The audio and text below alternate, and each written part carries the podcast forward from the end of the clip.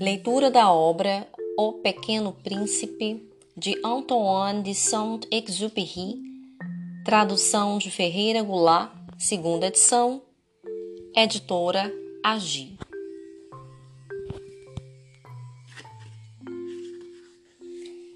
Leitura do primeiro capítulo.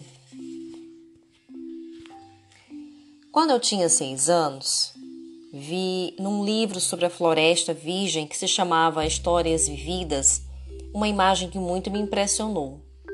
Essa imagem representava uma jiboia engolindo um animal. Eis a cópia do desenho. No livro dizia: As jiboias engolem suas presas inteiras, sem mastigar. Depois disso, não podem se mover e dormem durante seis meses fazendo a digestão. Então, pensei muito sobre as aventuras na selva e consegui, com lápis de cor, traçar meu primeiro desenho. Meu desenho número um. Ele era assim.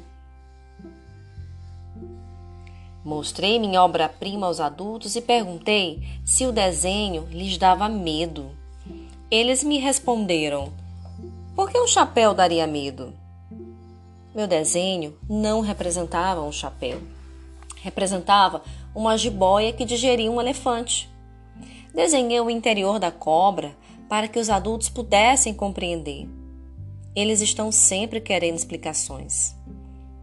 Meu desenho número 2 era assim.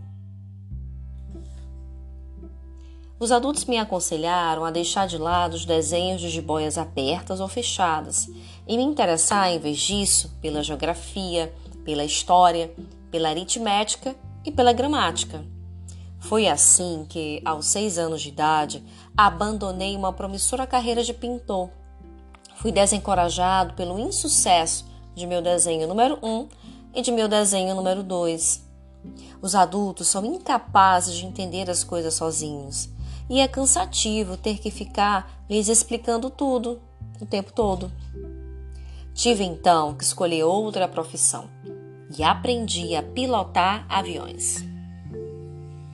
Vo voei um pouco pelo mundo inteiro e a geografia me ajudou muito. Num só golpe de vista, podia saber se estava na China ou no Arizona. Isso é muito útil se a pessoa se perde de noite. Assim, ao longo da vida, mantive contato com um montão de gente séria. Vivi muito tempo com pessoas adultas. Eu as conheci bem de perto. Isso não melhorou muito minha opinião sobre elas. Quando encontrava uma que me parecia um pouco esclarecida, fazia uma experiência de meu desenho número um, que levava sempre comigo. Queria saber se ela era de fato inteligente, mas a resposta era sempre a mesma. Isso é um chapéu.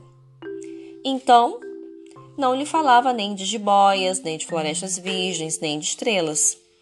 Passei a dançar conforme a música. Falava-lhe de bridge, de golfe, de política e de gravatas. E ela se mostrava satisfeita por ter conhecido um homem tão sensato.